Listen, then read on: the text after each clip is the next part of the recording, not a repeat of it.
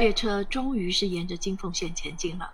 我们一起八个女官和着张德和他手下那班太监，齐像庙里所塑的木偶一样，侍立在太后左右。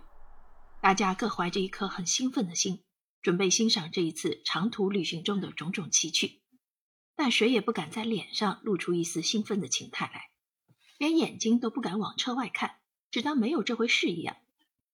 我们的车子是在午后四点钟左右出发的，而第一个站乃是丰台。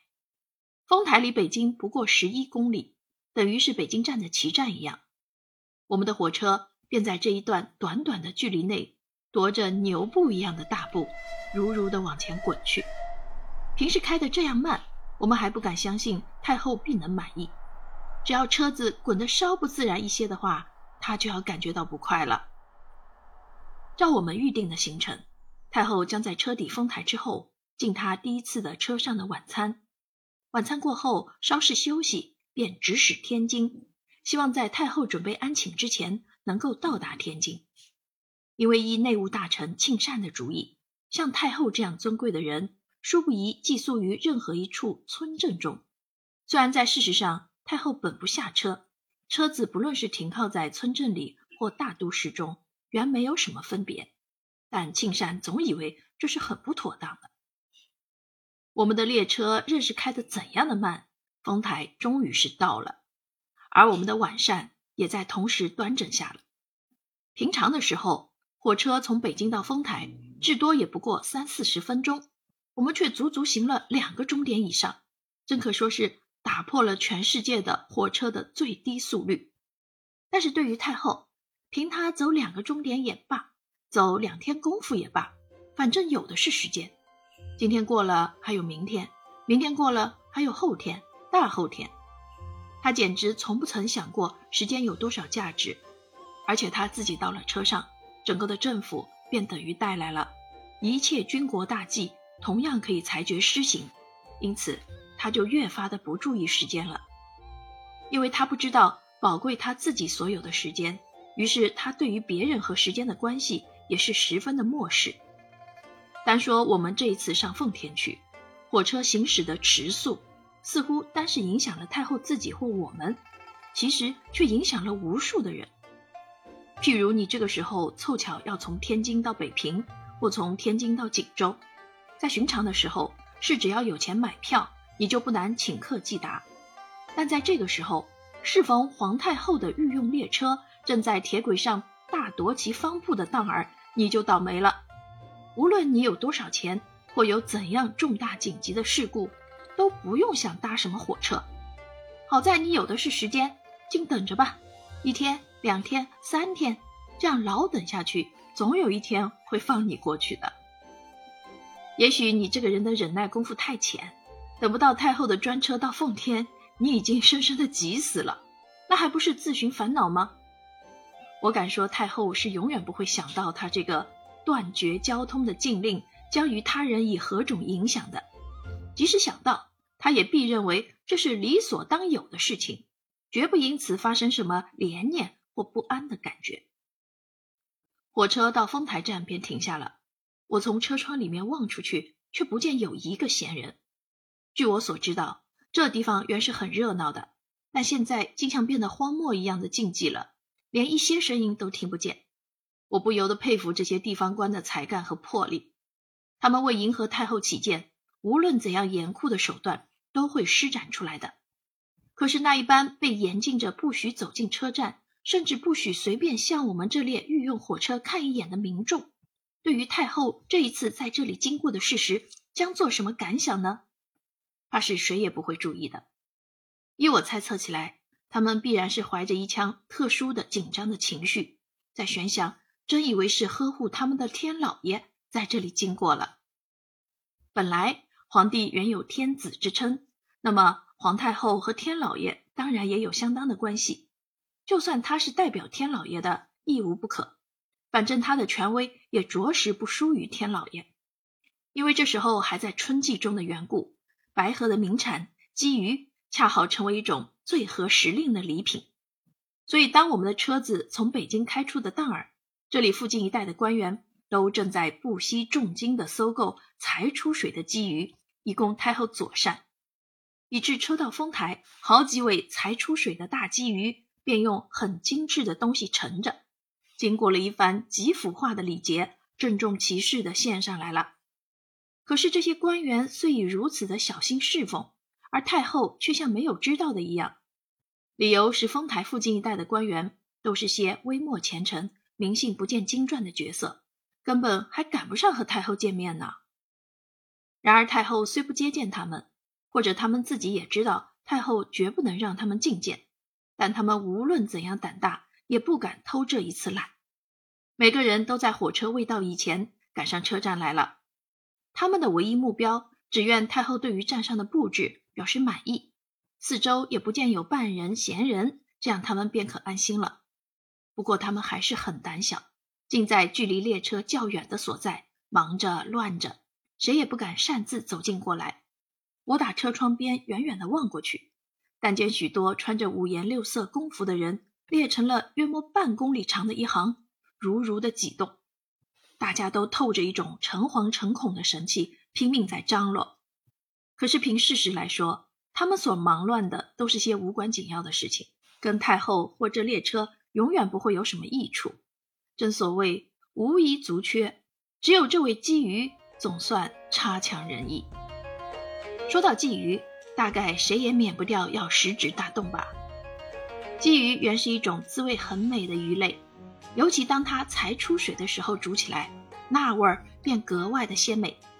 寻常富贵人家的宴席上，我们往往可以见到这一味佳肴。有些欢喜讲究吃的人，为着要夸耀他们的富有和对于吃的讲究起见，梅喜在高朋满座的时候，临时叫当差们用挺大的木盆子，盛着几尾生趣盎然的鲫鱼捧到客人的面前来，请他们随意挑出一尾，立即拿进去。洗剥烹煮，有些人既会叫他们家里的厨夫当着客人面前，把他们所挑中的一尾鲫鱼立即洗剥起来，以表示绝对不再调换。太后在丰台站上所收受的那几尾鲫鱼，也曾经我逐一验看过。因为太后自己不愿意和那些官员见面，所以就派我去充代表。我验看的结果是很满意，没有一尾鱼不是活泼泼的在游泳。但我并不曾教我们的厨夫当场把它杀死。大概太后的个性虽然是特别的坚毅果断，然也不忍眼睁睁地瞧着一尾鱼在她自己面前毙命。可是这几尾鲫鱼却并不能因此就得苟延残喘，因为太后赞成不赞成把这几尾鲫鱼在他面前洗剥，乃是一个问题；至于他爱吃不爱吃，则又为另一个问题。何况才打附近河里捉起来的鲜鲫鱼，大家都知道是一种很难得的美味，太后岂肯错过？所以那几尾鲫鱼一送入御膳房之后，不消多大功夫，便煮成熟菜，端端整整的端上来给太后尝新了。太后举起筷来，只夹了一片肉吃，已不迭声的赞好了。接着，他又命令这些太监把这一碗鲫鱼依旧送回御膳房去，这意思。并不是说不要吃，乃是要他们重新换一个方法煮过。这个方法就由他自己所指定的。第一步，先把所有的鱼骨全部剔出来，只留鱼肉，连皮也不要。第二步，再把分量和鱼肉配得相称的嫩豆腐，加上了糖、酱油、盐等等调味品，和它混在一起煮，这样便成为一种极鲜美的鱼羹了。从前人们对于鲫鱼还会利用它来做一种补自己修旧的东西，那是鱼鳃下的一根短骨。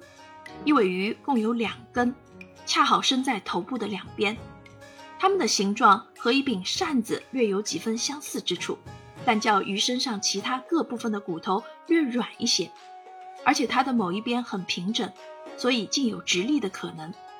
当它直立时，看去真像是一条小小的帆船。它有一个别名，唤作小仙人，这当然是因为它可以用来补救的缘故。那么究竟如何补法呢？说起来是很滑稽的，手续更是非常的简单，只需你用筷子夹住了这一根鱼骨，在离开台面约莫半尺的高度上掷下去，连掷三次。如其三次之中能有一次把这根鱼骨掷得直立起来，那就算是一个十分吉利的征兆了。而这个掷的人，便将无疑的得到一种可喜的幸福。我知道在外国也有这样类似的迷信的举动，所差的只是我们用鸡鱼的腮骨，他们用鸡或鸽子的胸骨而已。皇太后的思想原是很旧的，而且特别的迷信神佛。她见了这根号称小仙人的鱼骨，当然也得试上一试。不料连掷两下，这根鱼骨都不曾立直，这样可就危险了。她的脸上已经很显著地透出了一种懊恼的神气。虽然她还不至于十二分的深信一根小小的鱼骨真会影响到人的命运，但他总觉得。如果三治而鱼骨仍不立直，毕竟是一件很扫兴的事情。幸而事情并不像他自己所预料的那样坏，第三次治下去，这根鱼骨竟就不偏不倚的站直了。他当然也是高兴极了。不过我想，要如这第三治依旧失败的话，他绝不肯就此罢休，必将四次、五次、六次，以至于无数次的治下去。反正她是一个贵不可言的皇太后，谁还能限制她只许治三次呢？这样不停的治下去，那根鱼骨少不得总有一次要站直的，而她也必总有一次会满意了。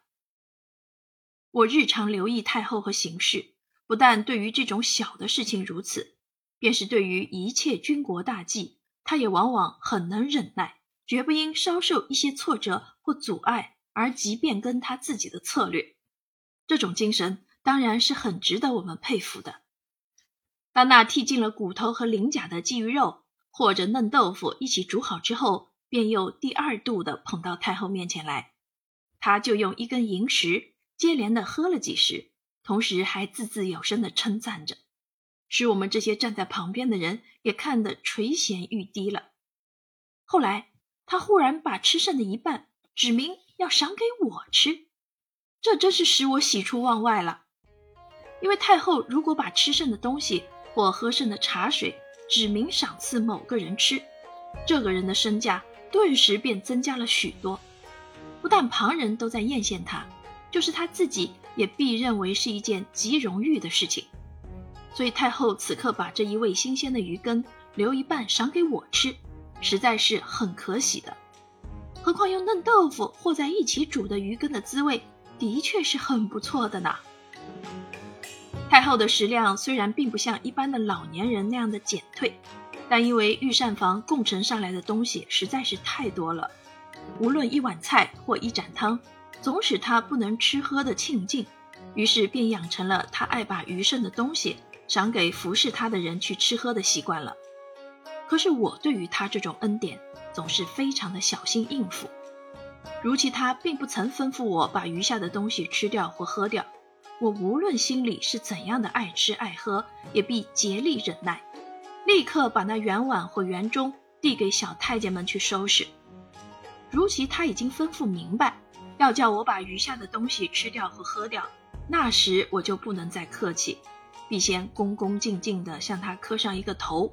表示我对于他的赏赐已是十二分的满意感激，接着便把碗中或盅中所剩的东西毫不迟疑地吃喝下去。无论我腹中是怎样的饱满，也得欣然服从，否则便是故为圣旨，罪不赦了。记得有一次，另外有一个女官正和我一起服侍太后，太后恰好已喝过了几口茶，想把那茶本放下来。这位女官便走过去替他接了。其实那杯中还有半杯茶留着，她也许是因为口渴太甚的缘故，竟不曾注意太后并没有说明要教她代喝，便不加思索地向太后磕了一个头，把那半碗茶喝完了。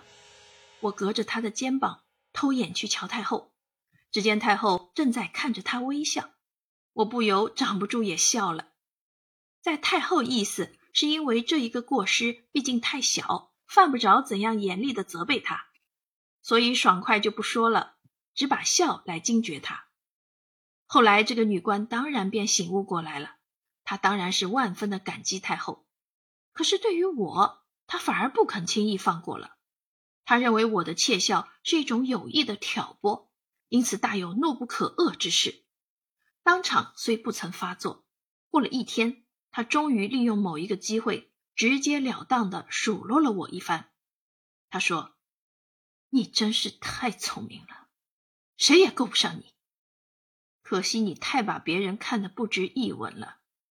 你往往欢喜玩弄人家，使人家受窘。”作为是一件有趣味的事情，人家究竟受得住受不住，你却绝对不问了。可是你要明白，论资格，人家都比你先进宫好几年呢。我对于他所给我的这一场数落，并不曾提出什么反抗，也没有把他对于我的误会做什么解说，只是付诸一笑，马上便丢开了。我们在丰台站上所吃的一顿晚餐也是很富有严重性的。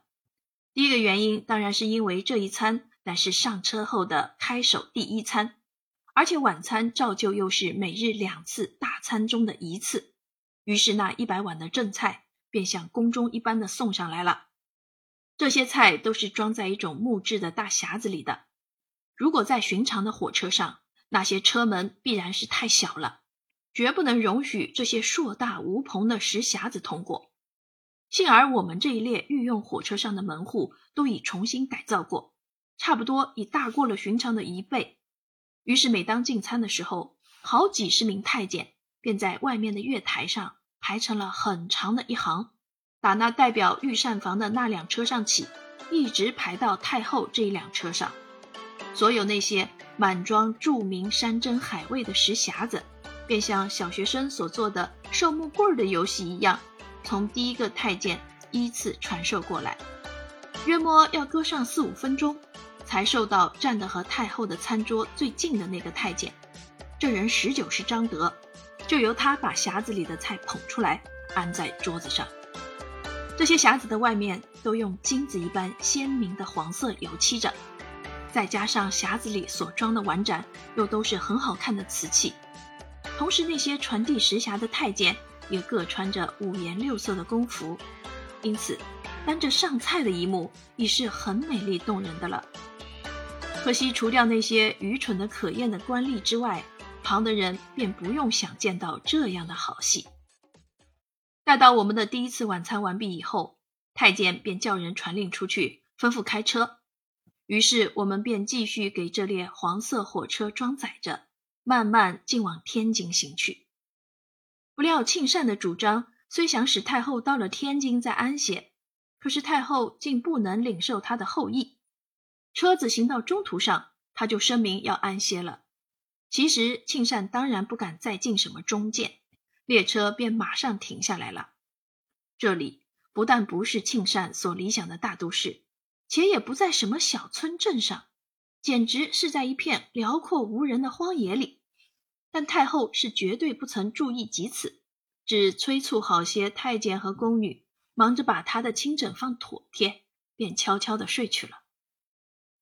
我们这一列车上居然也有电灯的设备，太后对于别的新思想或新器具大都没有什么好感，唯有对于电灯，她却是特别的欢喜。在宫中，在颐和园里。都各有一座发电机装着，因此他对于电灯的设备已看作一桩日常生活上所必要的条件了。太后已经安歇的消息，立刻便从我们这一列车的突然停止，而给予在后面护从着的那列兵车以相当的警觉，于是他们的车子也停下来了，相距约摸三十丈远近，绝无声息的停着。几百名顶盔贯甲、武装齐全的御林军便悄悄地从车子上爬下来，开始负起了他们敬畏的责任。这一列黄色列车的四周，霎时便布满了匆匆来往的黑影和闪闪的刀光。尤其在光绪所乘坐的那一辆车的左右，敬畏的格外森严。与其说这样特别的戒备是为着要保护光绪，还不如说。为着要防守他比较确当一些。光绪的处境之苦，真比任何一个平民都不如，使我不能不一而再、再而三地指出来。御林军的差事也是不容易当的，他们的任务虽然是要防护、巡查、警戒，但行动又必须十分留神：一不可高声谈笑，二不可使走路的声音太高，否则就难免随时有斩头的危险。所以待太后安歇之后，四周便像死一般的沉寂。虽然我们打车窗里望出去，还可以隐约见到远处乡村人家的灯火。在地平线上闪动，但人声是绝对听不见了，连犬吠声、虫鸣声也一些都没有。空气中布满着一种肃静严峭、像冰一样冷的气息。便在这种罕有的空气之下，我们的太后竟极安适地度过了一宵。第三天清早，太后便起床了。她寻常也是起床的很早的。如今到了车上，精神尤较兴奋，起床便格外的早了。他在起床之后，匆匆梳洗了一番，就忙着吩咐开车。于是这一列黄色的火车便在晨光熹微中出动了。车行不久，天上忽然下起雨来，但也不大，只是很细很细的毛毛雨。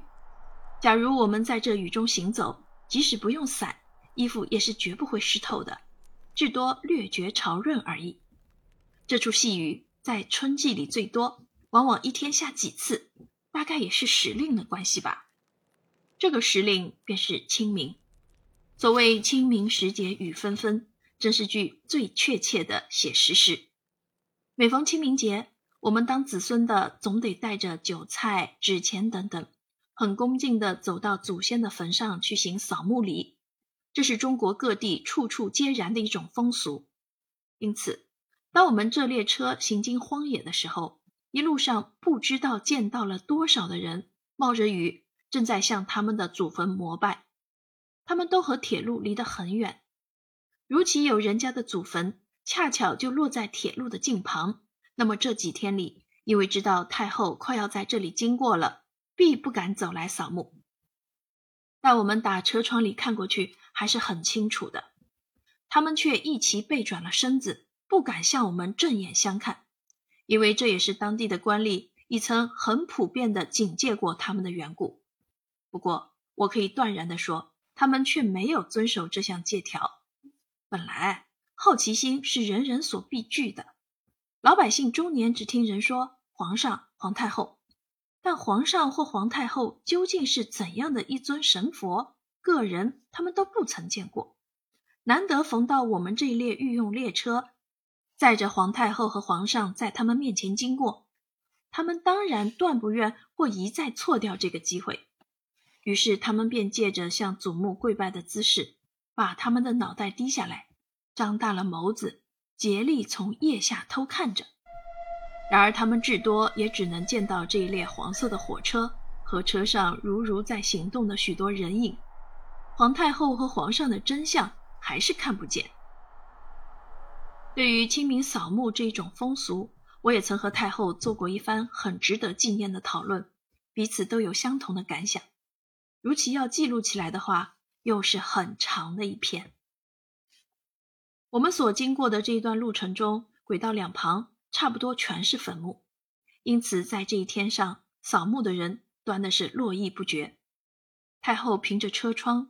向他们很出神的瞧着，同时他的脸上透着一重思虑沉沉的淡灰色，双眉也攒到了一处来。他每逢在思索什么事情的当儿，态度总是非常的忧郁愁闷。这时候，无论什么有兴味的事情发生，他也绝不会笑的。那么，竟让他独自去思索着吧，这也不行。或者他竟会越想越恼。以至于怒火上升，不可遏制。到这个地步，我们这些服侍他的人便倒霉了，时常会无辜而忽遭责骂的。所以，我们每在他开始深思默念之初，便积极用有趣味的话去扰乱他，使他不至于想得太苦。而这一项艰难的工作，旁人都不肯轻易尝试，往往总由我去担任。但是这个当儿。我倒很希望他能够多想一会儿，再发表一些特殊的见解，因此我就并不去扰乱他。隔了半晌，他果然用很低而很沉痛的语言向我说道：“这是多么可怜啊！”他一边说，一边隔着车窗，指着那些并无人前去祭奠的荒坟。在这些土馒头里所长眠着的人，不但在生前因为太穷的缘故，受尽了种种痛苦，就是死了以后。也因毫无遗产能够补助他们的子孙，以致他的子孙也闹得跟他自己一样的穷，甚至连扫墓的力量也没有。我们真不能不予以相当的怜悯。可是打另一方面想想，人死去之后，真会有什么感觉吗？还不是每个死人都一样吗？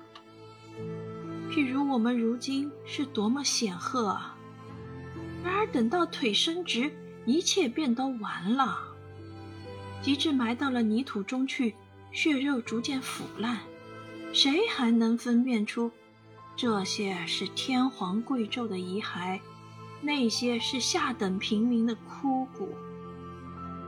我们不难想到这些一贫彻骨的人的坟墓。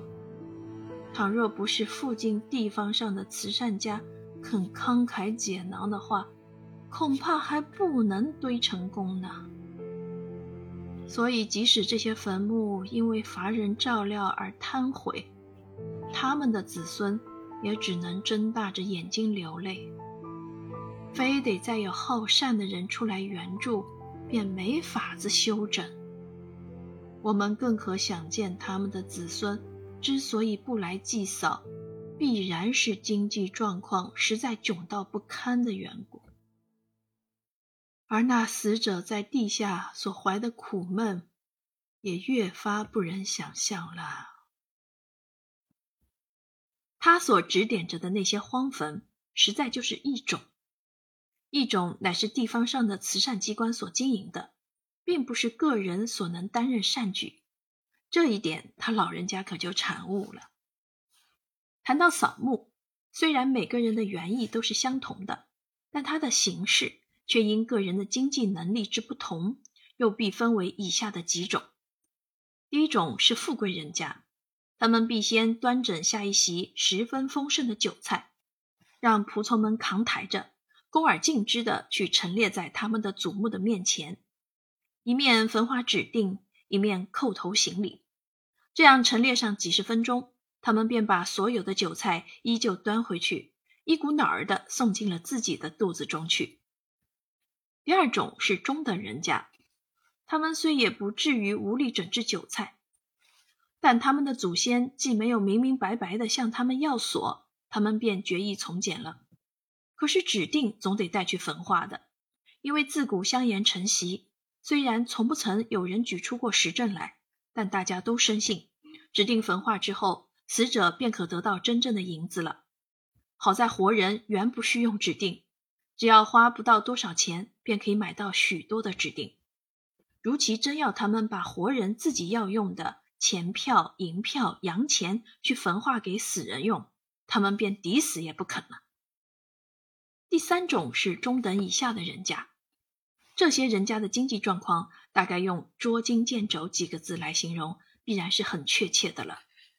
他们因为所有的钱实在太少了，天天要买活人吃的米尚嫌不够，怎能再去办那死人的酒菜和画给死人用的指定呢？于是每逢清明节，他们虽然也一般的前去扫墓，但酒菜和指定是绝对不带的了。他们只就坟的左近掘几块泥土。亲自捧着去堆在各个坟的顶上，再打道旁的杨柳树上，随便折几枝嫩绿的新柳，插在那泥块的中央。因为杨柳是每年春季最先有叶子长出来的树木，所以人们对于它也不免亲眼相看。这种点缀品当然不是给过路的人赏鉴的，他们的意思是要使自己的祖宗知道，他们虽然很穷，甚至无力购买指定。但在他们的心上，却还始终惦记着各位祖先来。这样，各位祖先虽然没有韭菜好吃，也没有指定好用，而在心灵上终于得到了一种安慰。做子孙的能使他们的祖先的在天之灵有以自慰，毕竟是可以纳入孝思不愧的一类中去了。最后的一种人家，竟连泥土和新柳也不能备了。这里所说不能备，当然不是说他们买不起泥土或新柳，因为这两样东西原是不需花钱买的。但也许他们的祖墓离他们的家太远了，他们或因盘费的缺乏，或因忙于工作以图糊口，不能前去。没办法，就只得让他们的祖宗受些委屈了。现在，就是一堆永远无人前来祭扫的异种所显示着的荒凉凄寂的现象，打动了太后的龙心，以至于使她在极兴奋的旅途中，忽然感受到了一阵。不能形容的悲哀。